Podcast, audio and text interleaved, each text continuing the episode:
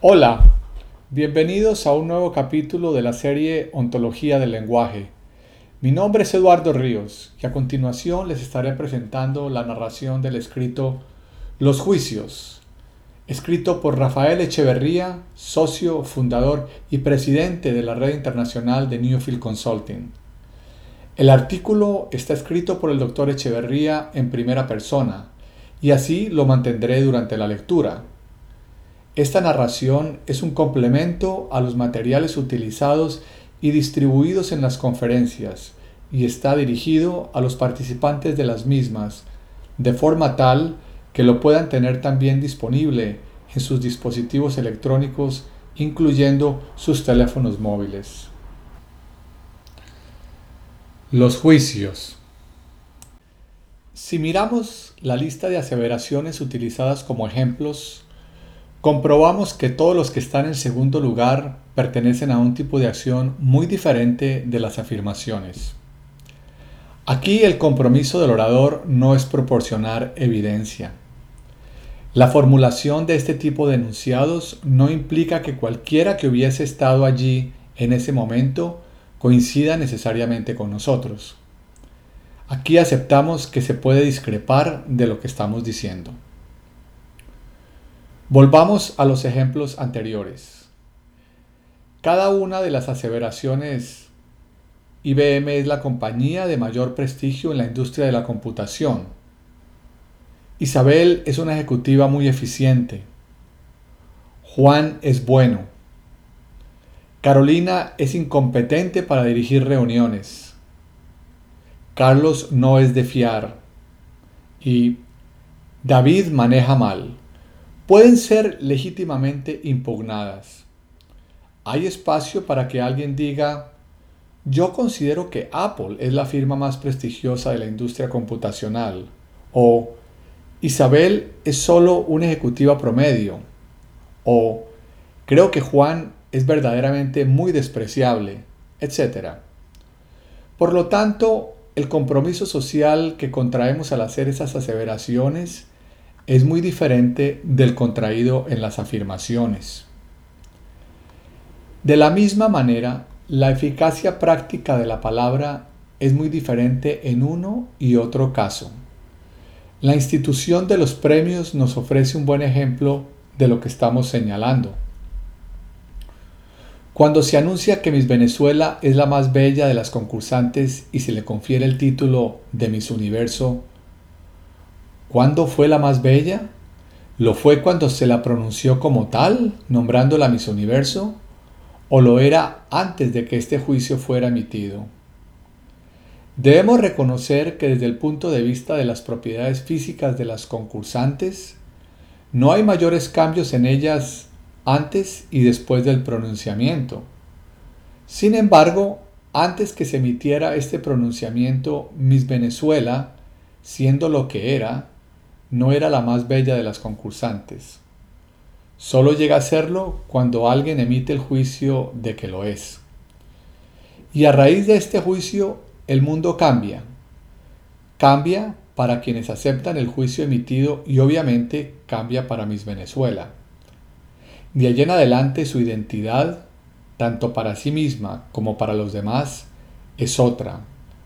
Lo que hemos visto en este ejemplo es exactamente lo mismo que pasa con todas aquellas aseveraciones que hemos colocado en segundo lugar. A estas segundas aseveraciones las llamamos juicios. Y los juicios pertenecen a la clase de actos lingüísticos básicos que hemos llamado declaraciones.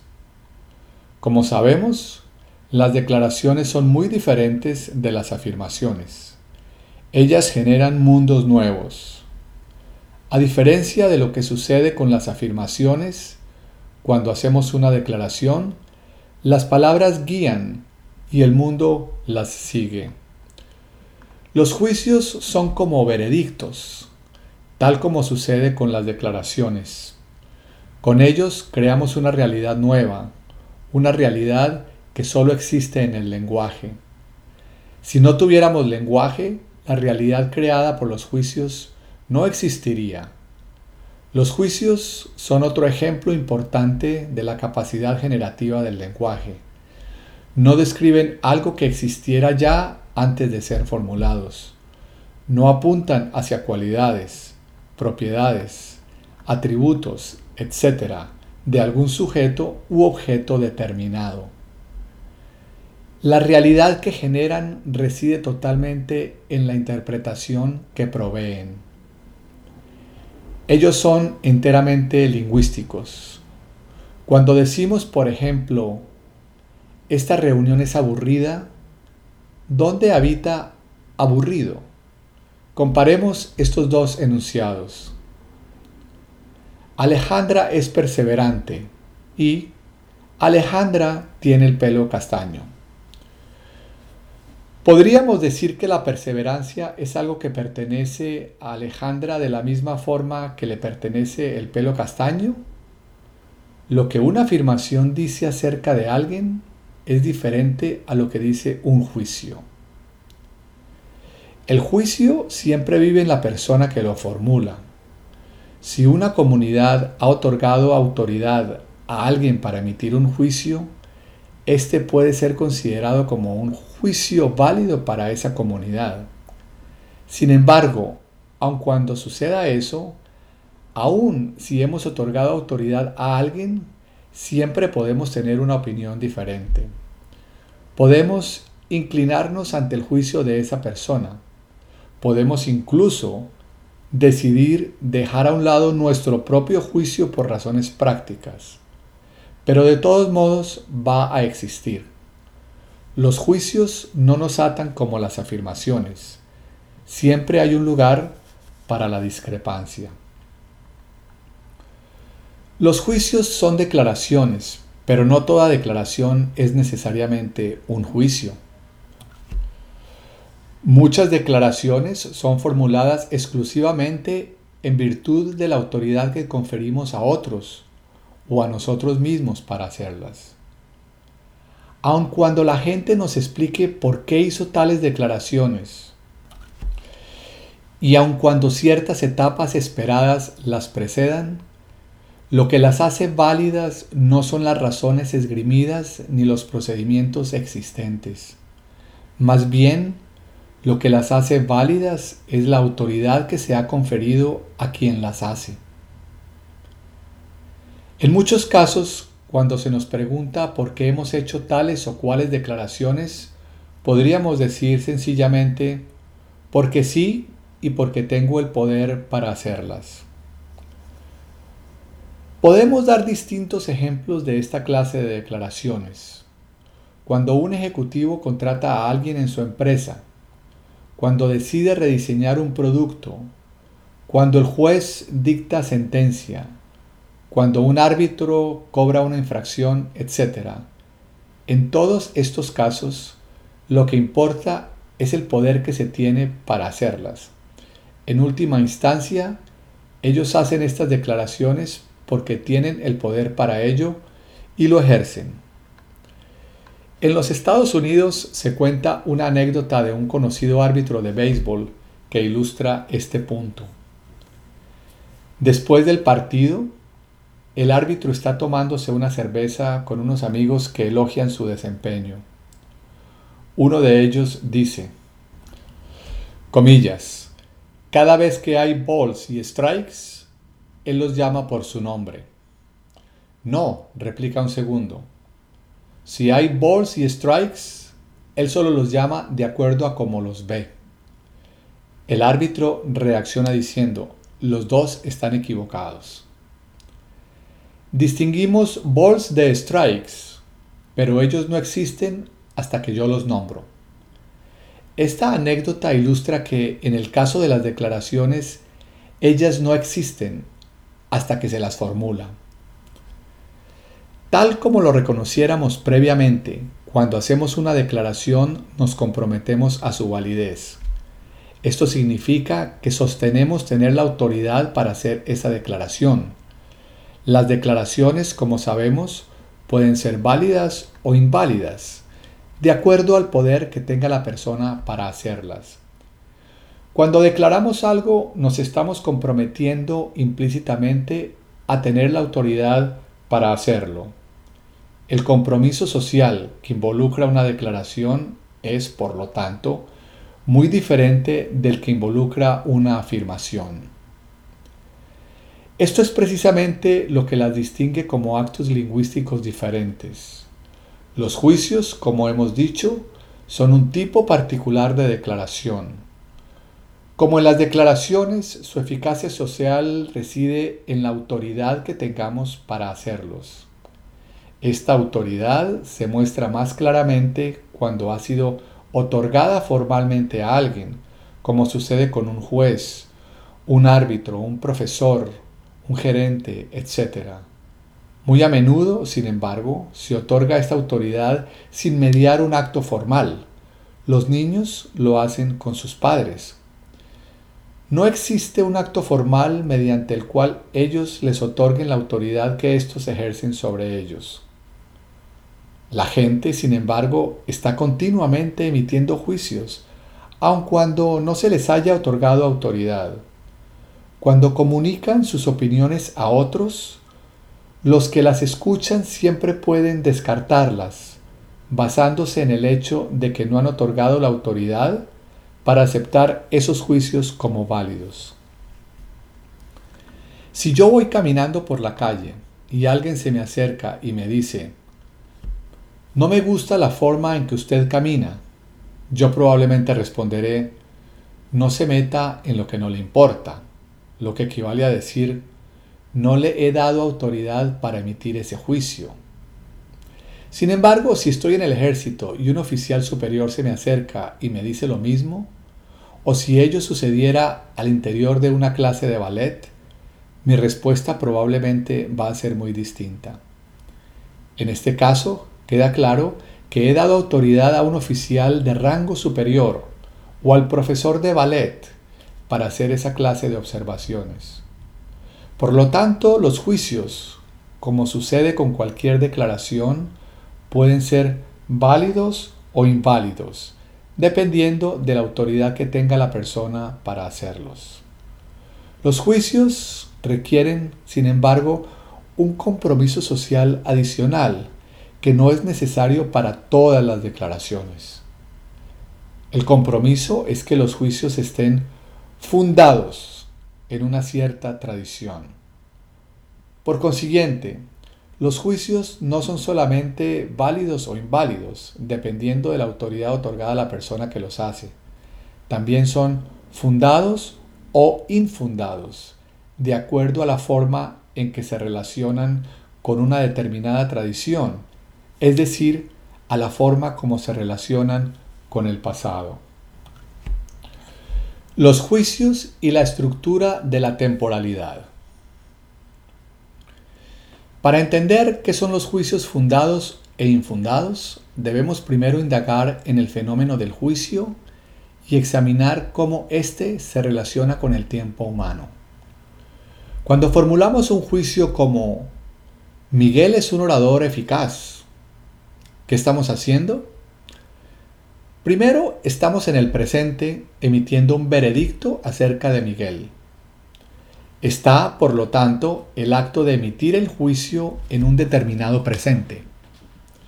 Estamos declarando que Miguel es de una determinada manera. Este presente hará de línea de demarcación. La gente que piense en Miguel después de haber escuchado esta opinión podría muy bien pensar de él en forma diferente. Cuando se emiten juicios acerca de las personas, estos contribuyen a formar su identidad. Los juicios son un componente importante de la identidad de las personas. Pero esto no sucede solamente con las personas. Con nuestros juicios afectamos la identidad de las empresas, países, etc. Segundo, cuando emitimos un juicio estamos haciendo una referencia al pasado para decir Miguel es un orador eficaz, debemos haber escuchado a Miguel actuando como orador en más de una ocasión. debemos haber observado, por ejemplo, cómo se motivaban las personas cuando Él les hablaba. Esto es precisamente lo que distingue a los juicios de las otras declaraciones. Cuando hacemos ciertas declaraciones, el compromiso social implícito involucrado es que tengamos la autoridad para hacerlas. Sin embargo, cuando emitimos un juicio, además del compromiso de autoridad, las personas suponen que este juicio está basado en observaciones de acciones ejecutadas en el pasado. Si me preguntan, ¿ha visto a Miguel hablando? Y yo respondo, no, la gente naturalmente va a sospechar. Si preguntan, pero ¿usted ha escuchado decir esto de Miguel a personas que lo han observado hablar? Y yo respondo nuevamente, no. Podemos anticipar su respuesta reprobatoria. Esto demuestra que cuando emitimos un juicio, la gente entiende que nos hemos comprometido a fundar ese juicio a partir de acciones que hemos observado en el pasado. Supondrán que yo he observado a Miguel hablando no una, sino probablemente varias veces. El fundamento de los juicios tiene que ver con la forma en que el pasado es traído al presente cuando se emiten juicios. Tercero, los juicios también hablan acerca del futuro. Cuando emitimos un juicio estamos implicando que sobre la base de acciones observadas en el pasado, se pueden esperar ciertas acciones en el futuro. Los juicios nos permiten anticipar lo que puede suceder más adelante. Esta es una de las funciones que cumplen los juicios, lo que pone de manifiesto su importancia en la vida. Por medio de los juicios, particularmente en el caso de juicios fundados, podemos entrar al futuro con menos incertidumbre, con un sentido mayor de seguridad, sabiendo lo que podemos esperar y por lo tanto restringiendo el rango de las posibles acciones futuras. Los juicios nos sirven para diseñar nuestro futuro. Operan como una brújula que nos da un sentido de dirección respecto de qué nos cabe esperar en el futuro. Nos permiten anticipar las consecuencias de nuestras acciones o las de otras personas si tenemos la responsabilidad de que nuestra empresa realice una presentación de uno de nuestros nuevos productos a una audiencia y tenemos el juicio de que Miguel es un orador eficaz, podríamos inclinarnos a confiar en ese juicio y hacer que Miguel efectúe la presentación. No se lo pediríamos a Pedro, a quien juzgamos un mal orador. Los juicios nos permiten movernos en el futuro de una manera más efectiva. A veces descartamos nuestros juicios porque parecieran no ser tan sólidos como las afirmaciones y porque siempre involucran la posibilidad de discrepancia. No hay juicios verdaderos. Oímos decir, por ejemplo, pero esto es solo una opinión como si por identificarla como opinión ella perdiera valor. No nos damos cuenta del importante papel de los juicios en nuestras vidas y de cuán útiles nos resultan para guiarnos hacia el futuro. Por esto es que los hacemos a cada momento. Los seres humanos somos generadores incesantes de juicios. Los hacemos todo el tiempo y sobre prácticamente todo lo que observamos. Cada vez que enfrentamos algo nuevo, comenzamos a emitir juicios casi automáticamente. Por ejemplo, cada vez que nos presentan a alguien, producimos un sinnúmero de juicios. O cada vez que llegamos a un nuevo lugar. Somos como máquinas en permanente emisión de juicios. Nietzsche nos advierte de que uno de los rasgos distintivos de los seres humanos es que son animales que enjuician. La clave del juicio es el futuro. Si no estuviésemos preocupados del futuro, no habría necesidad de juicios. ¿A quién le importaría cómo se comportó la gente en el pasado? ¿A quién le interesaría lo que sucedió bajo circunstancias similares? Es en cuanto suponemos que el pasado nos puede guiar hacia el futuro que emitimos juicios. Emitimos juicios porque el futuro nos inquieta. Los hacemos porque hemos aprendido, paréntesis, tenemos el juicio, que lo ya acontecido puede ser usado para iluminarnos en lo que está por venir. Debido a su fuerte relación con el pasado, los juicios por naturaleza suelen ser sumamente conservadores. Están basados en supuestos que requieren ser examinados con cautela. Cuando emitimos juicios, estamos suponiendo que el pasado es un buen consejero del futuro. Estamos suponiendo que porque algo sucedió una y otra vez en el pasado, podría volver a pasar en el futuro. Sabemos por experiencia que muy a menudo esta es una presunción justa. La vida humana está llena de recurrencias, de cosas que pasan una y otra vez. Sin embargo, todos sabemos que el pasado es solo uno de los factores que deben considerarse cuando nos ocupamos del futuro. Cualquier cosa que haya ocurrido en el pasado no necesariamente tiene que suceder en el futuro. Muchos factores pueden hacer que el futuro sea muy diferente.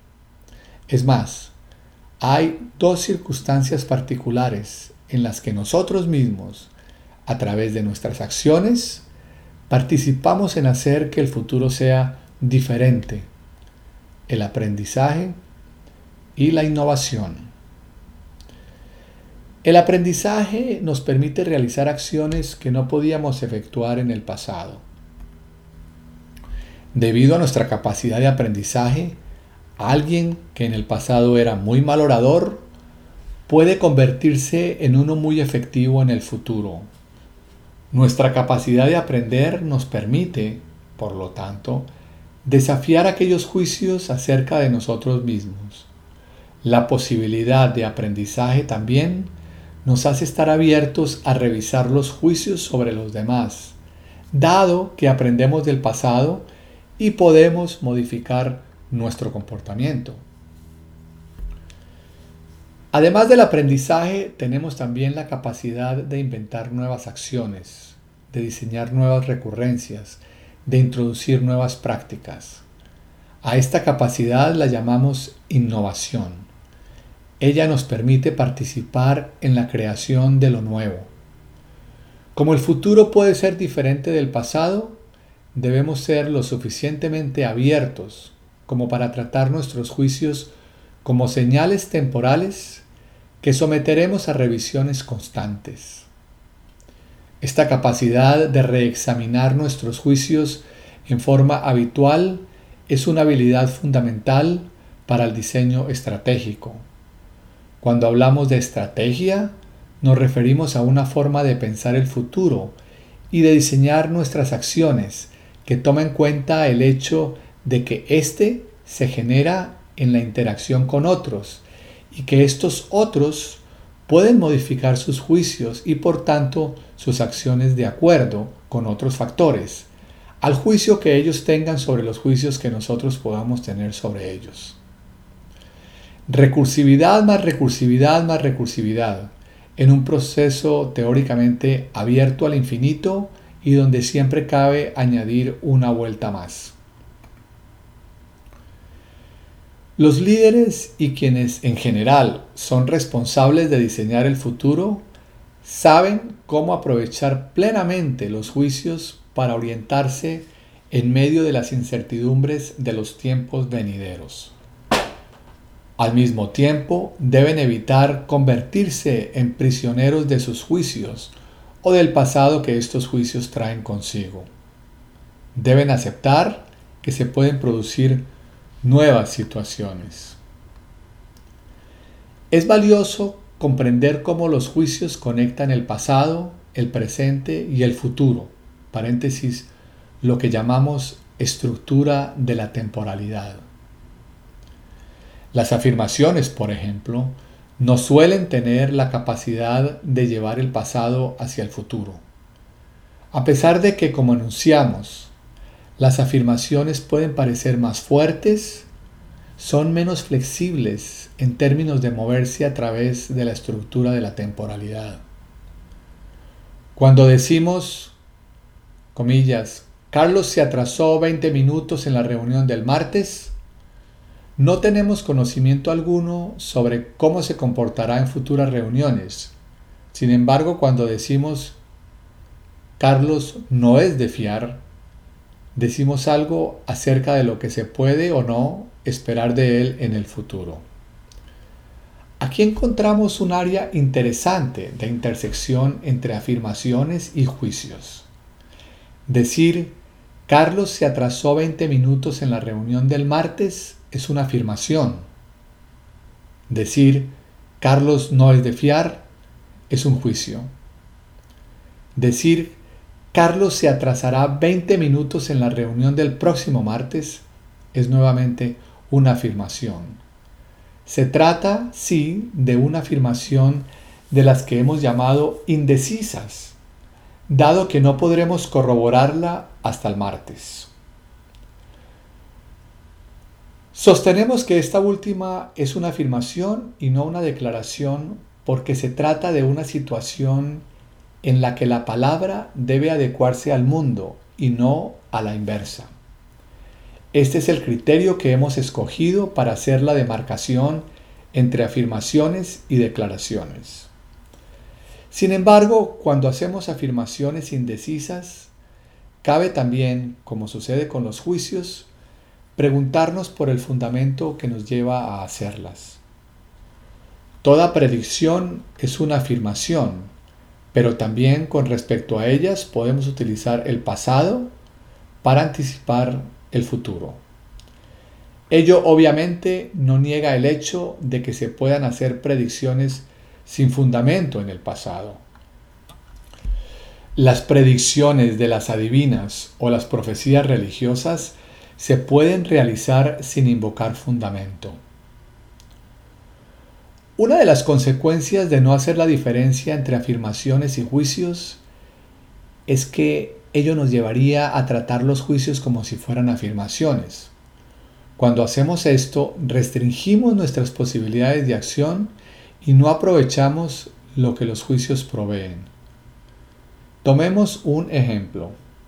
Cuando digo Carolina es incompetente para dirigir reuniones y tratamos esta aseveración como si fuera una afirmación, podemos no ver que ser incompetente para dirigir reuniones no es una cualidad de Carolina, sino un veredicto que hacemos en el lenguaje sobre la base de sus acciones pasadas.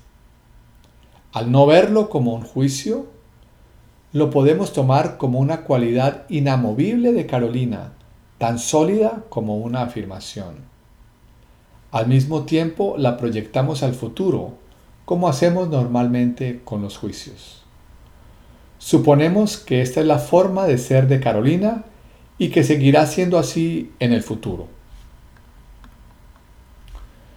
Lo que se nos escapa en este ejemplo es la conexión entre juicios y acción.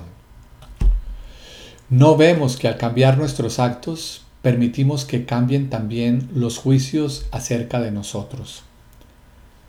Si alguien sostiene el juicio arriba mencionado sobre Carolina, e incluso si la propia Carolina tiene ese juicio sobre sí misma, podemos decir, ¿por qué debiéramos siquiera considerar a Carolina para dirigir reuniones si sabemos que es incompetente?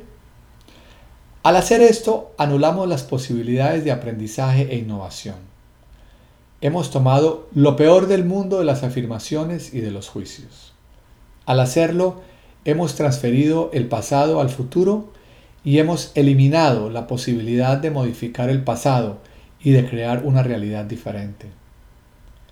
Hemos sostenido que no solo actuamos de acuerdo a cómo somos, sino que también somos de acuerdo a cómo actuamos. Hemos dicho que la acción genera ser, paréntesis, segundo principio de la ontología del lenguaje. Es más, hemos postulado que los juicios representan el núcleo de la identidad de las personas. Paréntesis sobre este tema hablaremos más adelante. Acabamos de apuntar que los juicios se fundan en las acciones del pasado. Cabe por lo tanto concluir que en la medida en que modifiquemos nuestras acciones, como acontece por ejemplo como resultado del aprendizaje, modificamos nuestra identidad, transformamos nuestro ser. ¿Cómo se fundan los juicios? Habiendo examinado la relación entre los juicios y la estructura de la temporalidad, estamos ahora en condiciones de examinar la forma como fundamos nuestros juicios. Llamamos fundamento a la forma en que el pasado puede utilizarse para formular juicios que nos apoyen efectivamente en tratar con el futuro. Los fundamentos, por lo tanto, conectan las tres instancias de la estructura de temporalidad, pasado, presente y futuro. Hemos dicho que el futuro es la clave de los juicios. Formulamos juicios a causa de nuestra preocupación por el futuro. Comenzaremos, por lo tanto, a examinar los efectos del futuro sobre los fundamentos de nuestros juicios. Dividimos el proceso de fundar un juicio en cinco condiciones básicas. Primero, siempre emitimos un juicio por o para algo. Siempre visualizamos un futuro en el cual nuestro juicio abrirá o cerrará posibilidades. Según el juicio que formulemos, algunas acciones van a ser posibles, otras no cuando hacemos juicios de comportamiento, como cuando decimos Carlos no es de fiar o Isabel es una ejecutiva muy eficiente, lo hacemos por una acción que anticipamos en el futuro. Esta acción le da sentido al juicio. El por o para algo es una dimensión esencial de los juicios. Si decimos, por ejemplo, David maneja mal, el juicio será muy diferente si la acción que nos estamos imaginando son las 400 millas de Indianápolis o el reparto de pizzas dominó. Segundo, cada vez que emitimos un juicio estamos suponiendo que se coteja con un conjunto de estándares de comportamiento para juzgar el desempeño de los individuos, que nos permiten evaluar la efectividad de sus acciones. Una persona puede decir, Bárbara es una lectora veloz y otra que es una lectora lenta. No solo porque sus observaciones de Bárbara sean distintas, sino también porque los estándares con los que emiten los juicios son diferentes. Sin embargo, no solamente evaluamos las acciones, y el comportamiento de las personas. También juzgamos su apariencia. Juzgamos los días de la semana, la altura de las montañas, etc. Estos no son juicios de comportamiento. Podemos decir, por ejemplo, Nicolás es delgado. El lunes hizo un lindo día. Nos encontramos frente a unas montañas enormes. Todos estos son juicios.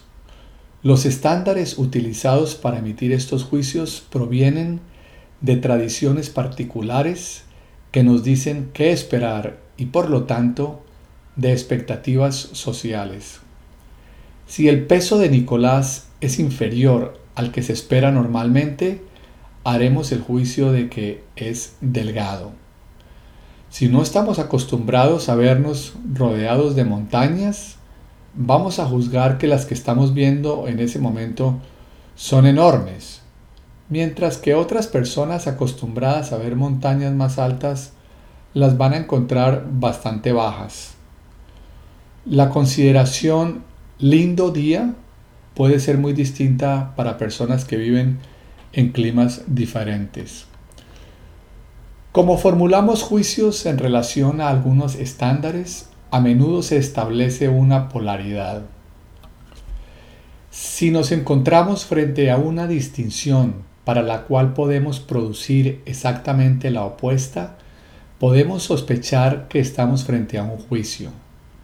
Distinciones como bueno y malo, rápido y lento, competente e incompetente, amistoso y osco, eficaz e ineficaz, hermoso y feo, etc., son todas usadas para emitir juicios. Los juicios son históricos, puesto que los estándares que utilizamos para hacerlos cambian con el tiempo. Lo que considerábamos un auto veloz ha cambiado con el tiempo. La gente que tiene que ver con el mundo de los deportes está acostumbrada a ver cómo cambian los estándares. Por ejemplo, cómo un comportamiento considerado sobresaliente en el pasado a menudo pasa a ser solo bueno o incluso regular algunos años después. Lo mismo pasa con los juicios estéticos. Los estándares utilizados para considerar que algo es bello han cambiado significativamente a través de la historia. En el mundo de la moda observamos cómo los estándares cambian a veces en solo algunos meses. Aunque a menudo no se percibe, la mayoría de los estándares son sociales. Suponemos, generalmente, que como somos nosotros los que formulamos los juicios, lo hacemos de acuerdo a nuestros propios estándares. En cierto sentido, esto es verdad. Los emitimos según estándares que poseemos. Lo que comúnmente no vemos es que esos estándares no fueron producidos por nosotros, sino que pertenecen a la comunidad y corresponden a algunas circunstancias históricas concretas. Cuando juzgamos que alguien es arrogante o que algo es excitante, suponemos que somos nosotros quienes hablamos. Lo estamos haciendo. Pero detrás de nosotros también están hablando nuestra comunidad y nuestra tradición.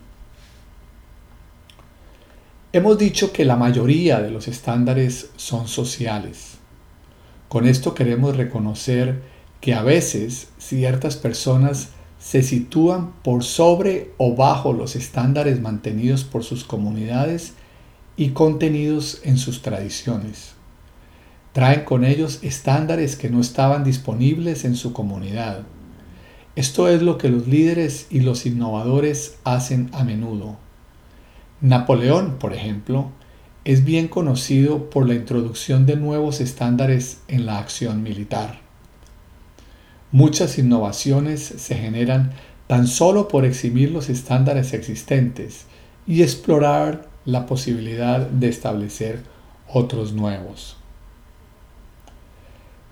Tercero, cuando emitimos un juicio, generalmente lo hacemos dentro de un dominio particular de observación. Cuando evaluamos conductas, estos dominios de observación corresponden a dominios de acción.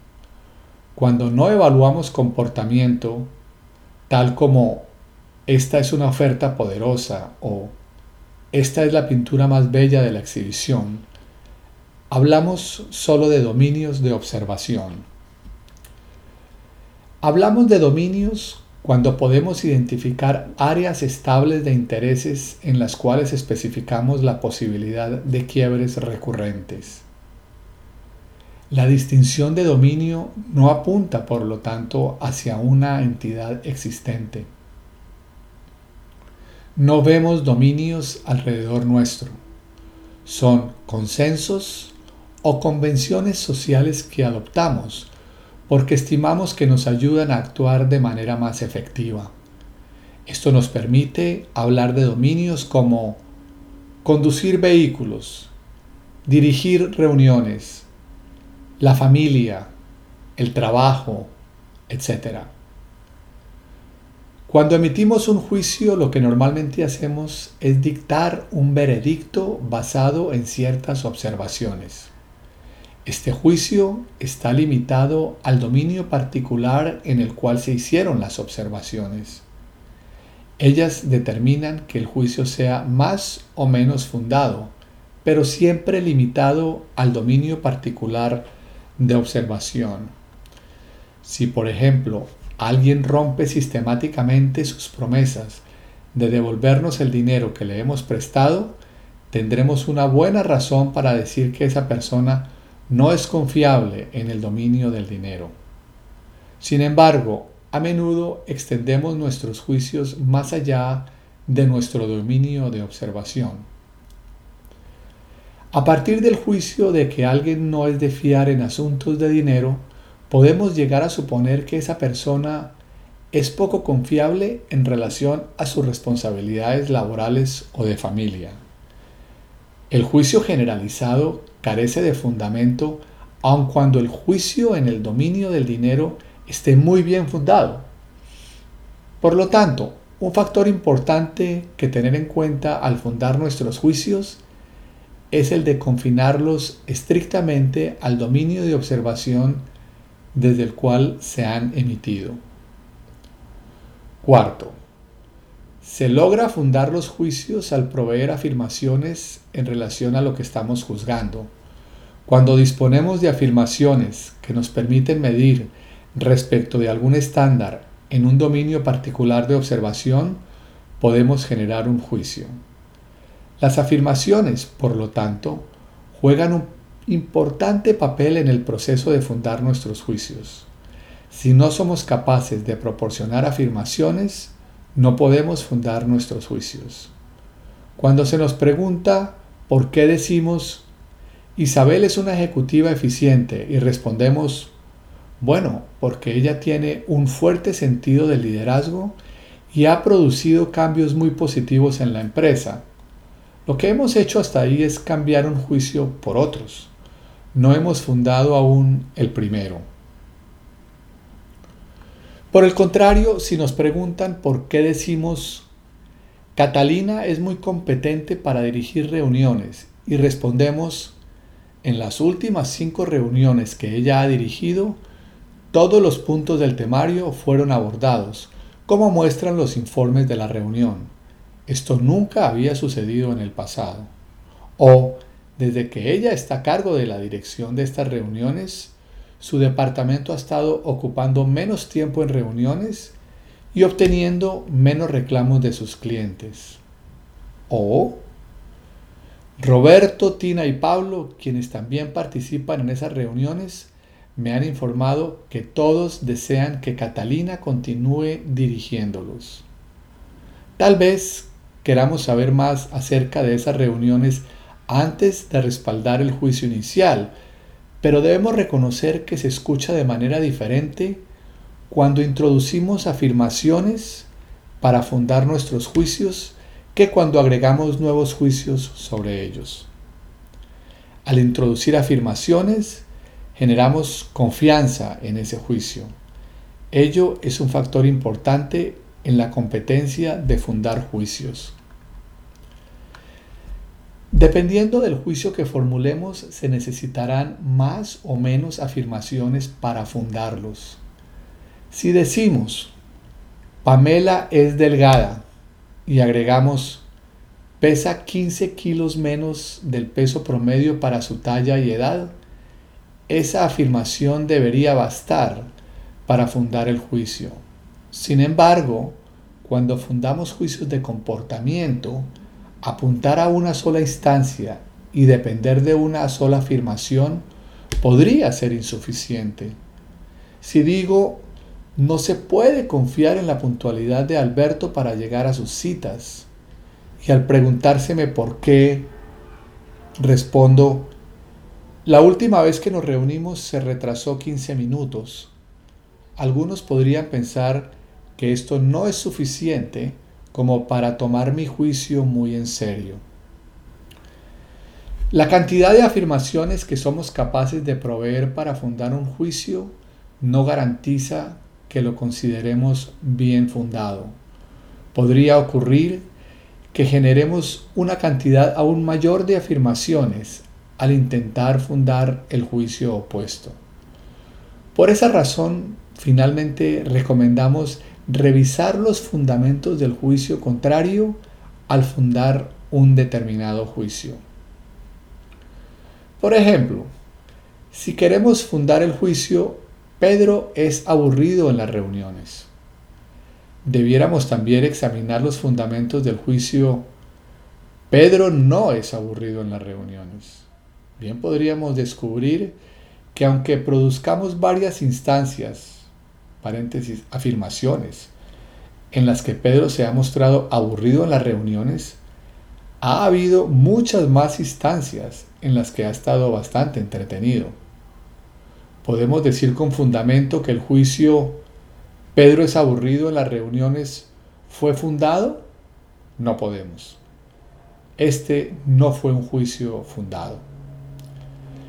Frecuentemente consideramos fundado un juicio sobre nosotros mismos u otros, paréntesis, a partir de observaciones efectuadas en un número dado de instancias, solo para darnos cuenta más adelante de que había muchas más instancias apuntando al juicio contrario.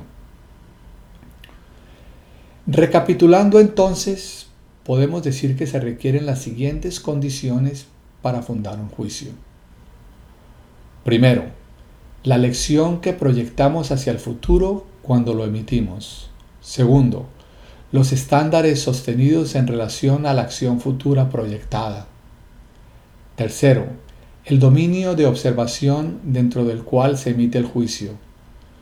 Cuarto, las afirmaciones que proporcionamos respecto de los estándares sostenidos. Y finalmente, quinto, el hecho de que no encontramos fundamento suficiente para sustentar el juicio contrario. A los juicios que no satisfacen estas cinco condiciones los llamamos juicios infundados. Lo que hace a los juicios diferentes de las afirmaciones, esto es, lo que los hace ser acciones diferentes, son los compromisos sociales que ambos implican. Cuando hacemos una afirmación nos comprometemos a proporcionar evidencia. Esto significa que si alguien trae un testigo, esta persona coincidirá con lo que decimos. Cuando emitimos un juicio nos comprometemos, primero, a tener la autoridad que nos permita emitir ese juicio y segundo, proporcionar fundamentos para ese juicio. La doble cara de los juicios. Toda acción revela el tipo de ser que la ejecuta. Es lo que el segundo principio de la ontología del lenguaje reconoce cuando comienza destacando que actuamos de acuerdo a como somos. Mientras esto no nos lleve a cerrar la posibilidad de la transformación de ser, del proceso del devenir, es importante asentar esta primera relación entre acción y ser.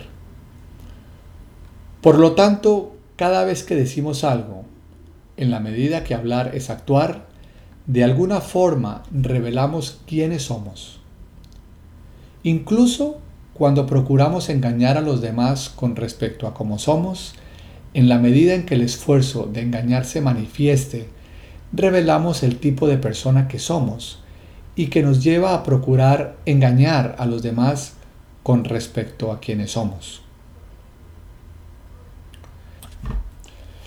Esta capacidad del lenguaje de revelar el ser de quien habla de por sí, válida para toda acción lingüística, es particularmente característica cuando examinamos a los juicios. Comúnmente pensábamos que al emitir un juicio estamos solo enjuiciando aquello de lo que el juicio habla. No siempre percibimos cuánto de nosotros se revela al emitirlo.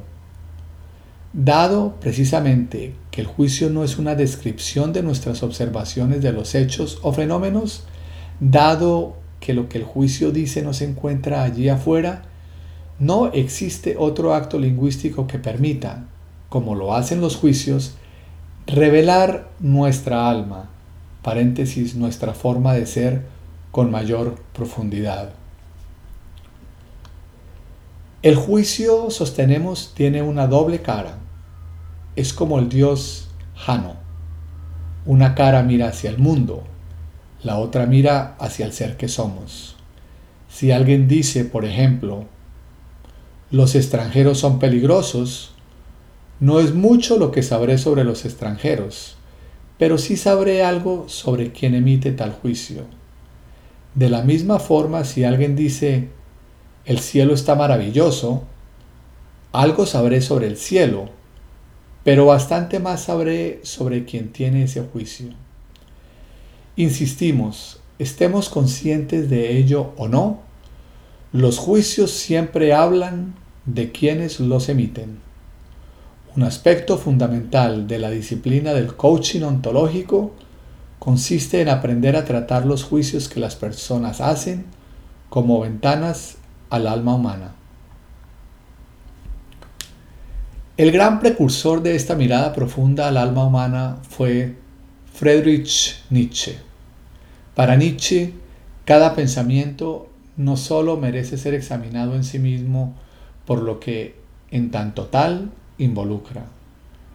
Nietzsche nunca olvida que toda idea es siempre dicha por alguien que al emitirla revela quién es y particularmente revela las emociones desde las cuales tales ideas se emiten.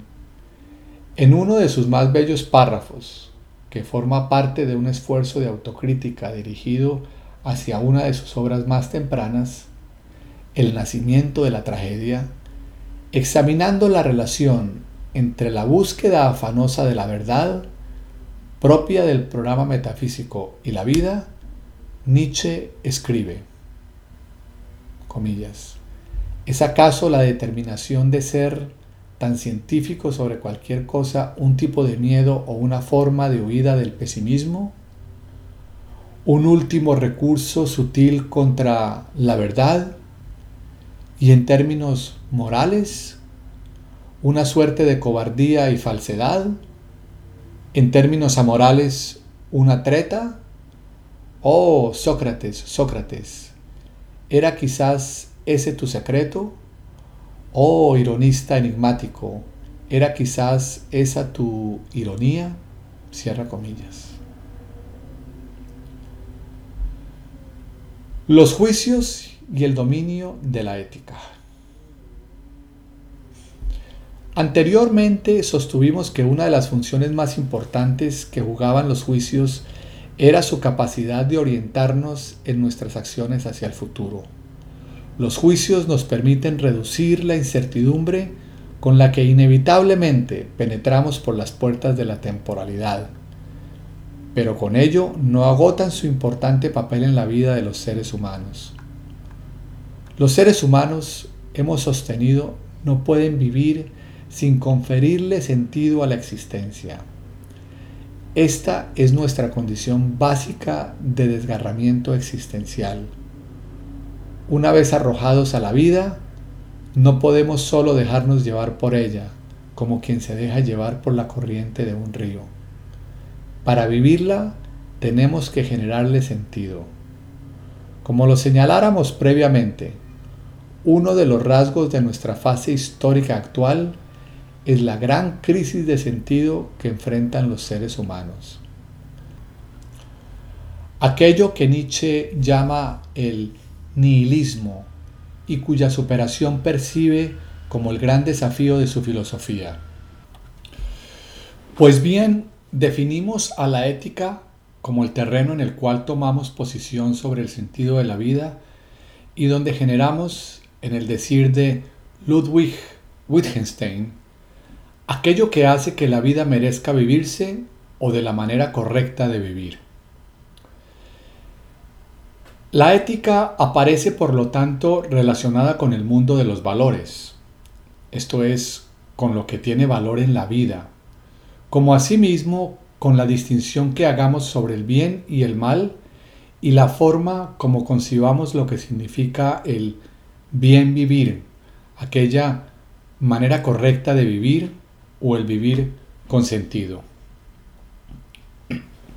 El mundo de los valores que nuestra definición corresponde al dominio de la ética, es uno de los principales temas de preocupación de Nietzsche y que éste identifica con la esfera de la moral.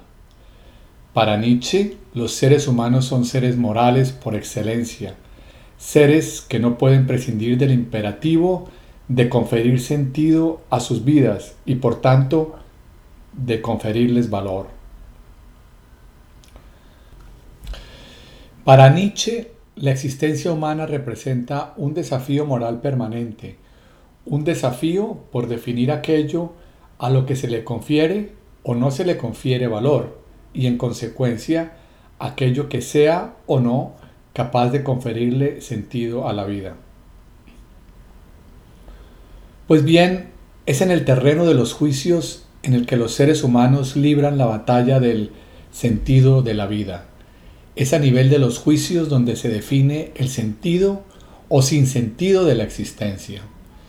De allí que Nietzsche nos advierta que sin evaluaciones y por lo tanto sin la capacidad de emitir juicios, el núcleo de la existencia estaría vacío. Los juicios proporcionan a los seres humanos no solo ciertos parámetros básicos a través de los cuales transcurrirá la existencia, paréntesis, definiendo lo que es justo, bello, verdadero, bueno, etc., como todos sus contrarios. Ellos brindan también la dirección desde la cual los individuos se transforman a sí mismos y se introducen en el futuro.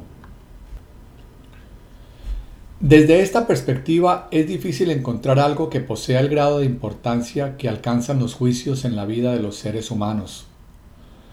Los juicios representan el núcleo fundamental de la existencia humana. Ellos comprometen la vida misma.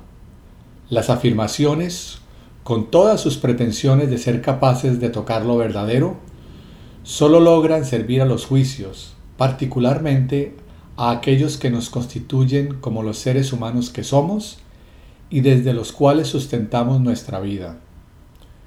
Es interesante notar que el tema de las virtudes y vicios, que fuese durante mucho tiempo la manera predominante para abordar la preocupación por el bien vivir, descansa por entero en la temática de los juicios. Cuando hablamos de virtudes, se trata de aquellos juicios que, dentro de una particular comunidad, se seleccionan como los que aseguran la mejor convivencia entre sus miembros, asimismo como los ideales morales asociados a los seres humanos.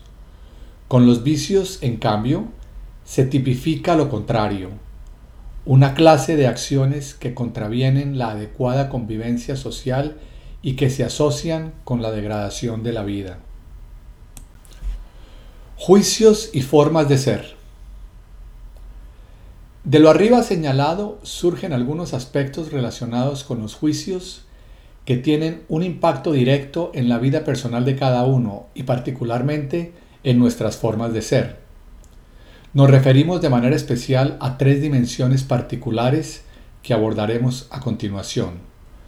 La primera de ellas se refiere a aquellas personas que se caracterizan por vivir de juicios ajenos y que por lo tanto no se constituyen como centro generador de los juicios que rigen su propia existencia.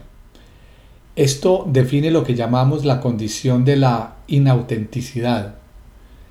Quienes viven en ella delegan en los demás la autoridad para emitir los juicios que les importan. Nada los alegra más que obtener un juicio positivo de los otros. Nada los deprime más que recibir juicios negativos. La lógica de sus actuaciones está fundamentalmente orientada, por lo tanto, a complacer a los otros, los que adquieren casi indiscriminadamente autoridad para emitir sus juicios, juicios que obviamente afectan a la persona inauténtica. Sus vidas, por lo tanto, pasan a estar dirigidas por fuerzas que no controlan y que son resultantes de los variados juicios que reciben. Dado que es inherente a los juicios el que estos puedan ser discrepantes sobre los mismos asuntos, vivir en la inautenticidad se traduce frecuentemente en una condena permanente al sufrimiento, en la medida que resulta imposible satisfacer a todos alrededor. Basta un solo juicio negativo para afectar la estabilidad emocional de la persona inauténtica. La segunda dimensión que nos interesa mencionar es aquella que consiste en tratar a los juicios como afirmaciones, sin hacer la distinción entre ambos. Para quienes operan así, las consecuencias suelen ser la rigidez, la intolerancia y el cierre de múltiples posibilidades de aprendizaje. Para estos, los juicios no representan la posibilidad de puntos de vista discrepantes e incluso de mayor diversidad y de enriquecimiento. Un juicio diferente es tratado como error, como falsedad.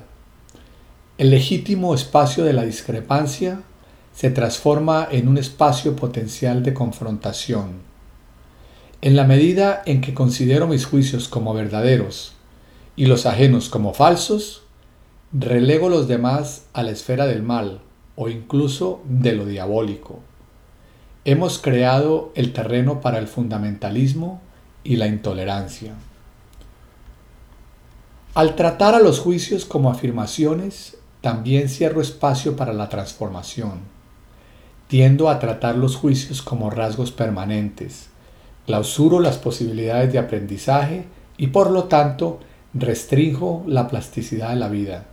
Se vive dentro de lo que llamamos la actitud metafísica con respecto a la existencia. La tercera dimensión se refiere a quienes viven sin ser capaces de distinguir entre juicios fundados y juicios infundados. Las consecuencias son la decepción permanente con respecto a sus expectativas y una gran dificultad para diseñar el futuro.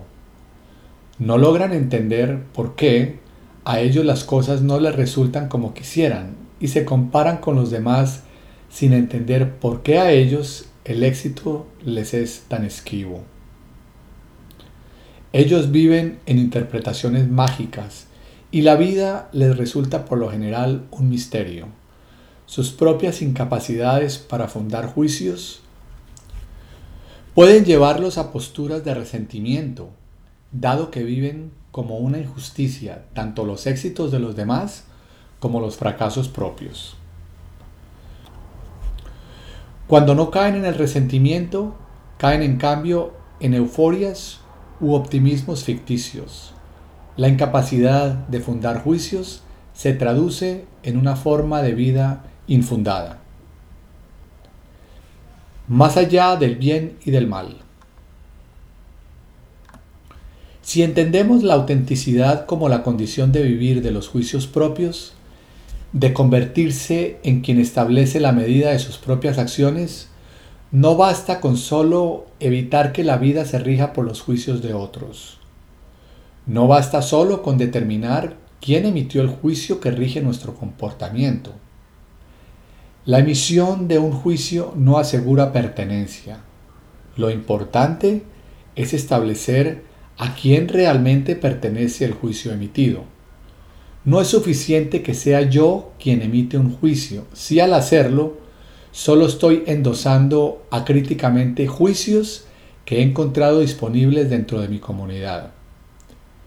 La mayoría de los seres humanos, aun cuando sean los que emiten los juicios que definen sus acciones, al emitirlos no suelen hacer más que repetir los juicios que encuentran a la mano, sin examinarlos críticamente, sin enjuiciar el juicio que pronuncian. Nuestros juicios espontáneos poseen la condición de la inautenticidad. Ellos se emiten dentro de los múltiples automatismos de los que somos portadores como seres sociales.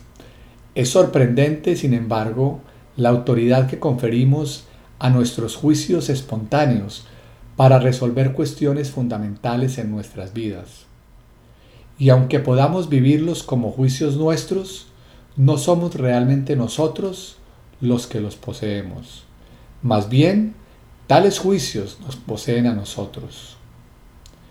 En la medida en que ellos rijan nuestro comportamiento, estamos todavía cautivos de la condición de la inautenticidad. No somos todavía seres humanos efectivamente libres ni amos de nuestras vidas. El ser humano que logra acceder a todo su potencial de libertad es aquel que somete su existencia al rigor de la autenticidad, que aprende a enjuiciar los juicios, a evaluar las evaluaciones, a examinar los valores que encuentra a la mano. Ello lo obliga, por lo tanto, a trascender muchas de las formas heredadas que hacen la demarcación entre el bien y el mal, y toma la responsabilidad de crear esa demarcación nuevamente para sí. En algunos casos, las nuevas demarcaciones podrán coincidir con las antiguas, en otros implicarán trazos nuevos, nuevas distinciones, la invención de nuevos valores. Sea cual sea el caso, el ser humano libre es aquel que ha sometido sus valores a juicio crítico y puede concluir que sus juicios le pertenecen a él y no él a sus juicios. Los juicios y el sufrimiento humano. Los juicios son la raíz del sufrimiento humano. Todo sufrimiento está contenido en envoltorio lingüístico y lo central en este es el papel de los juicios. Para entender mejor lo que decimos, es importante distinguir el fenómeno del dolor del fenómeno del sufrimiento. Por dolor entenderemos un fenómeno que tiene fundamentalmente raíces biológicas y que afecta a nuestro sistema nervioso. Si pongo mi mano al fuego, sentiré dolor. Esa experiencia se puede explicar por completo al interior de la dinámica del sistema nervioso. Por sufrimiento entendemos algo diferente. Aquí ya no se trata de un fenómeno que puede circunscribir al dominio de la biología, aunque ésta se verá afectada por él, como lo estará siempre con todo lo que nos suceda. Cuando hablamos del sufrimiento, nuestra tradición alude a una suerte de dolor del alma.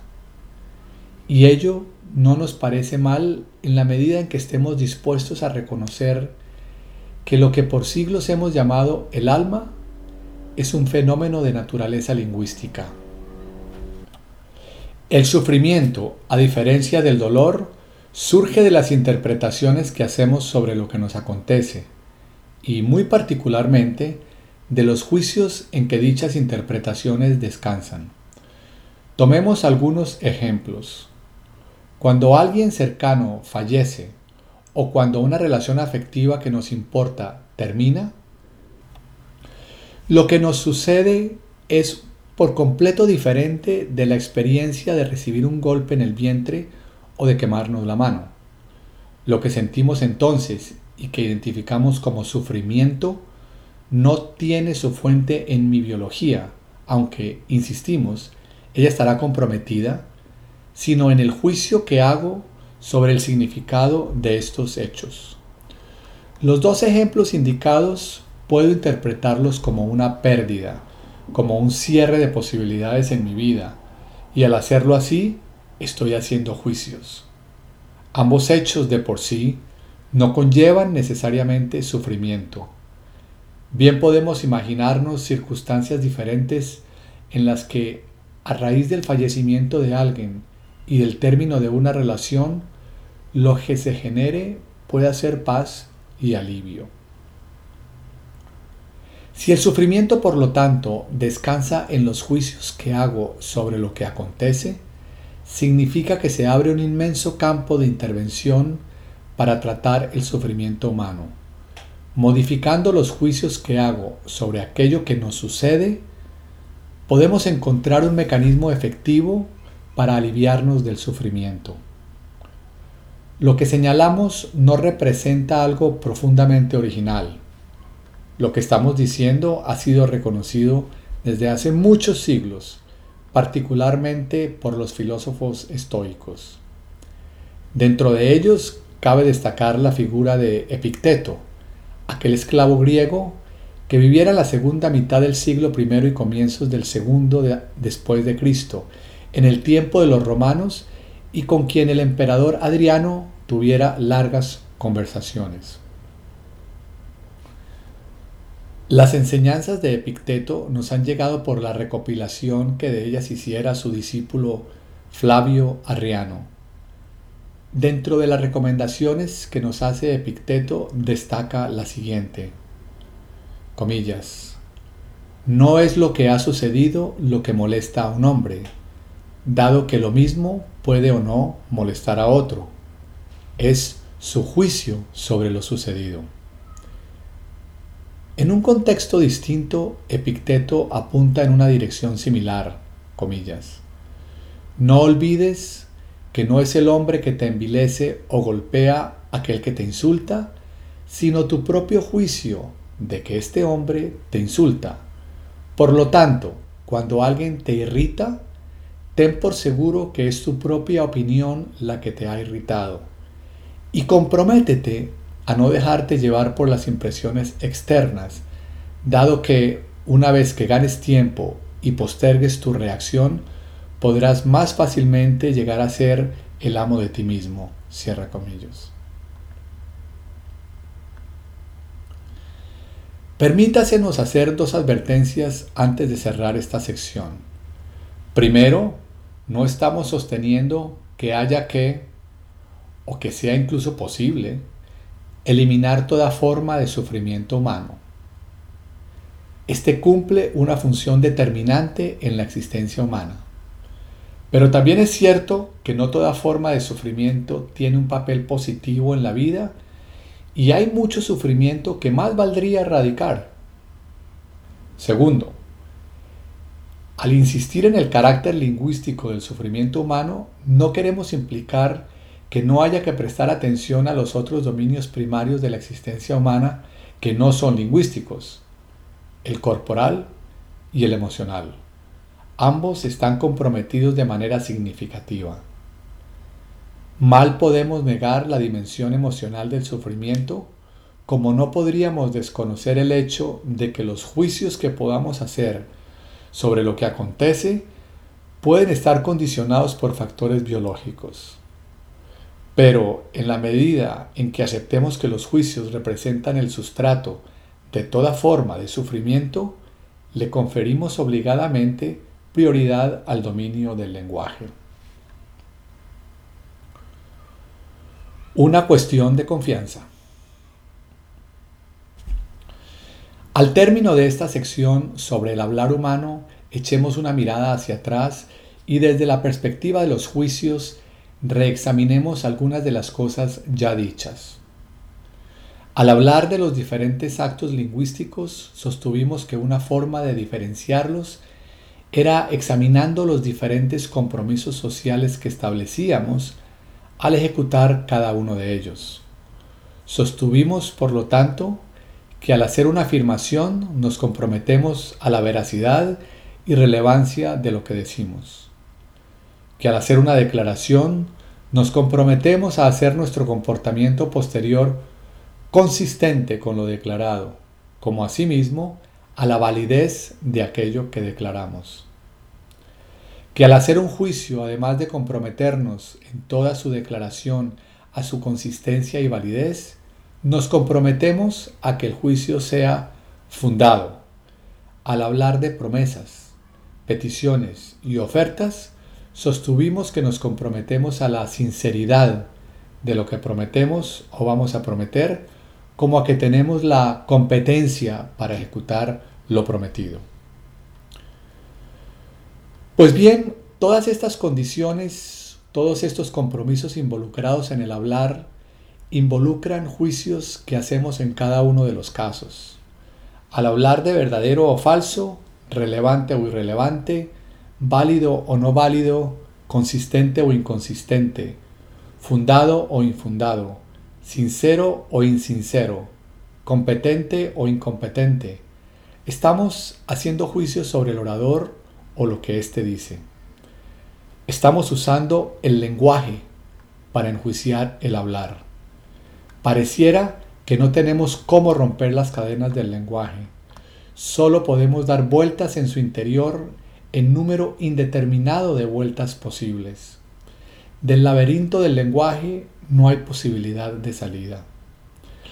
Todos estos juicios sientan las bases para un juicio que es viga maestra de toda forma de convivencia con otros, el juicio de la confianza. De no haber confianza, no tengo posibilidad de construir una relación estable con los demás.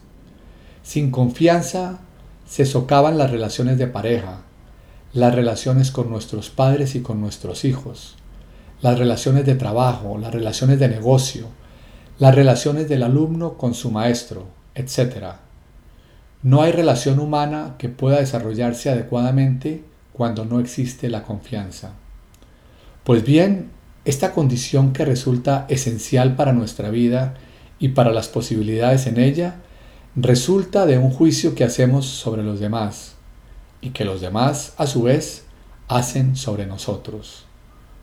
Dada la capacidad recursiva del lenguaje, podemos incluso hablar de autoconfianza o de la confianza que nos tenemos a nosotros mismos.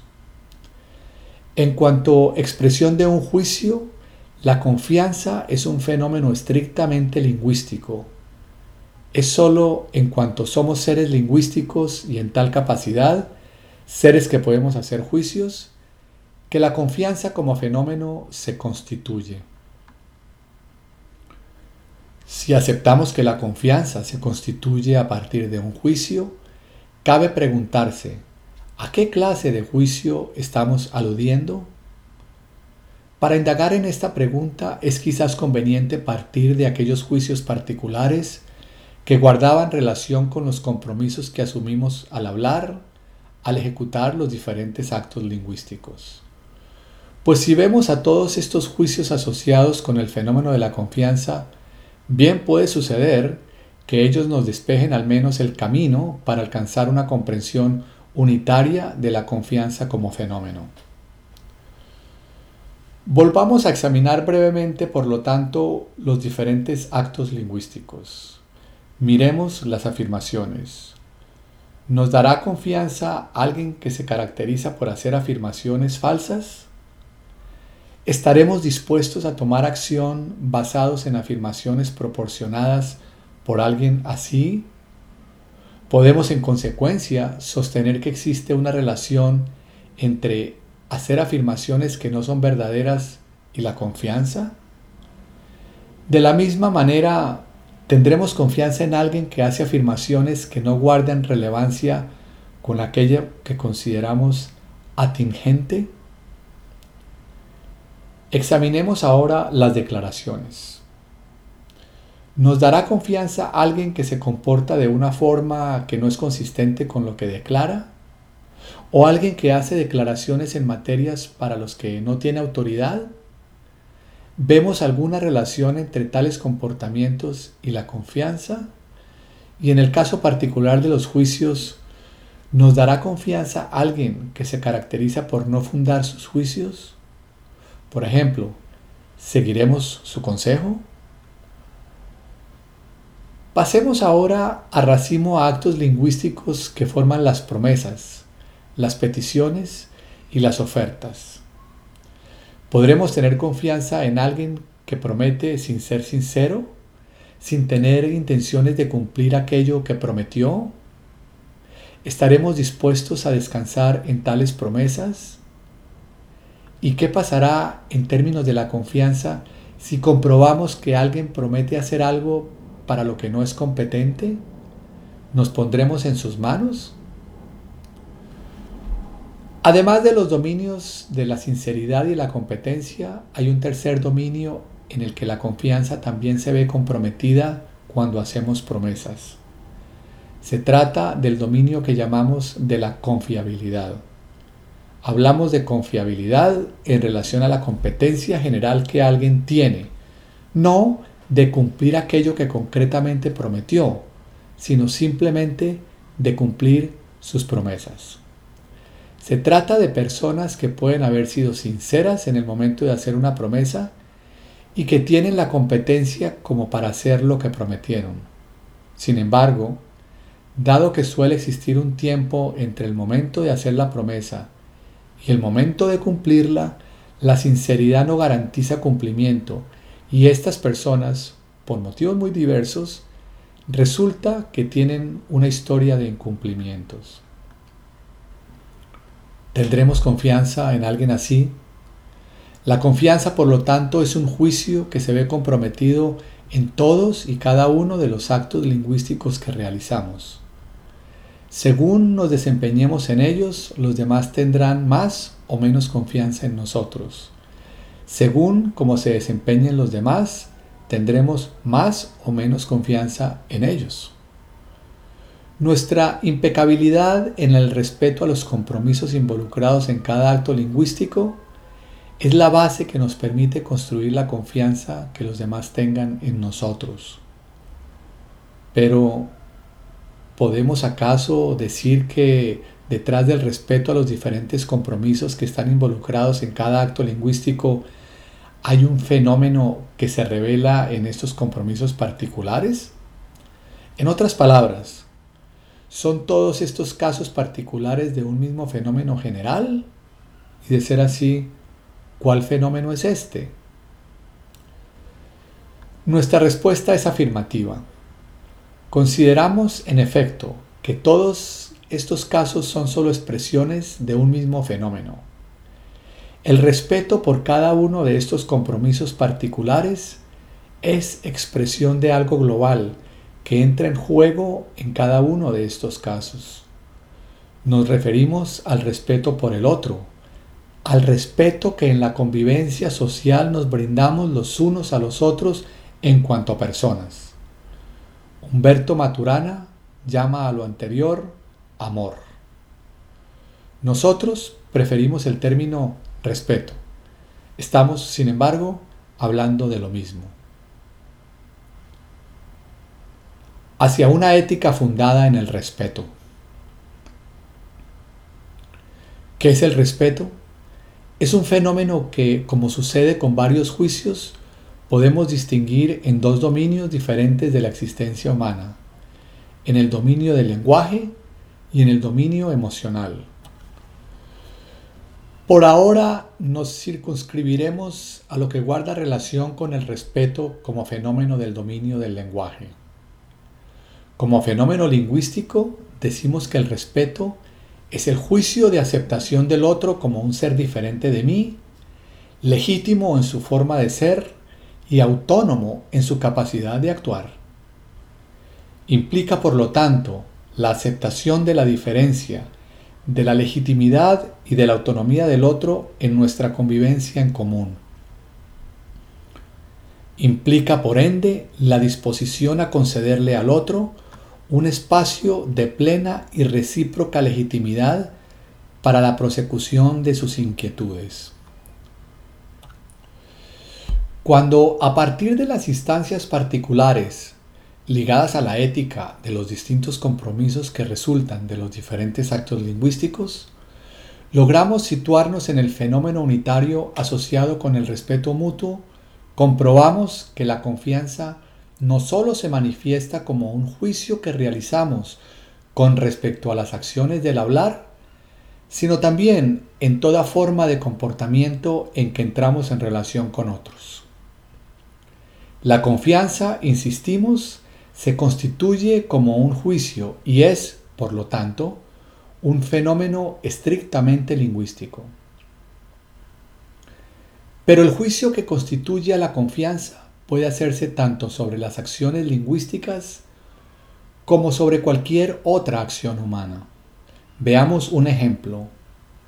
Si voy caminando de noche por la calle y veo que alguien se me acerca en actitud que puedo calificar, en mi juicio, de sospechosa, puedo decir que esa persona no me da confianza y a partir de ello optar por cruzar a la vereda de enfrente, que está más iluminada y con gente.